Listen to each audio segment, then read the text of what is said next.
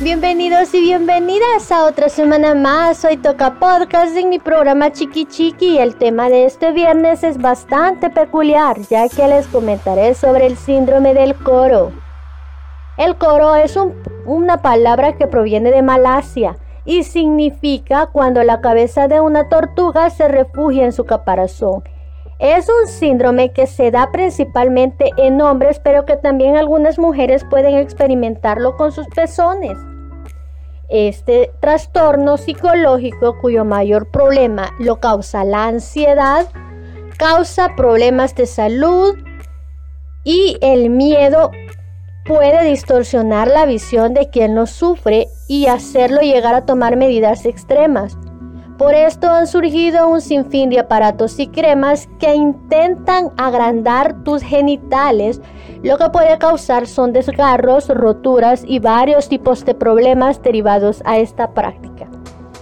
El síndrome del coro considera que una vez tus genitales hayan desaparecido, la persona morirá es conocido el caso de un hombre que pasó 15 años atando una cuerda en su pene y esta a una cadena en su mesa de luz todas las noches para evitar que su pene desapareciera mientras dormía. Este síndrome es sufrido especialmente por jóvenes del este de Asia que no son bien informados sobre la pubertad o que han escuchado hablar de este trastorno desde un punto de vista físico y no psicológico. Sin embargo, los científicos no saben a ciencia cierta por qué se produce este problema en este lugar. Consideran que es un temor cultural que comenzó con un rumor y creó un efecto en cadena causado por un supuesto hechizo que roba los genitales.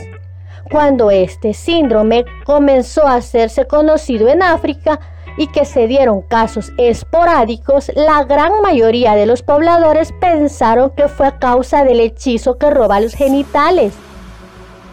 En general, esta es una enfermedad causada por la ansiedad y en algunos casos se brinda medicamentos antipsicóticos.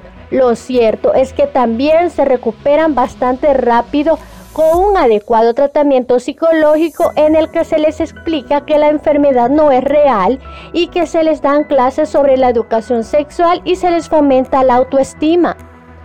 Gracias por haberme escuchado, espero te haya sido de interés el tema de hoy. ¿Y tú qué opinas? ¿Este síndrome es causado por un hechizo que roba genitales o por la ansiedad?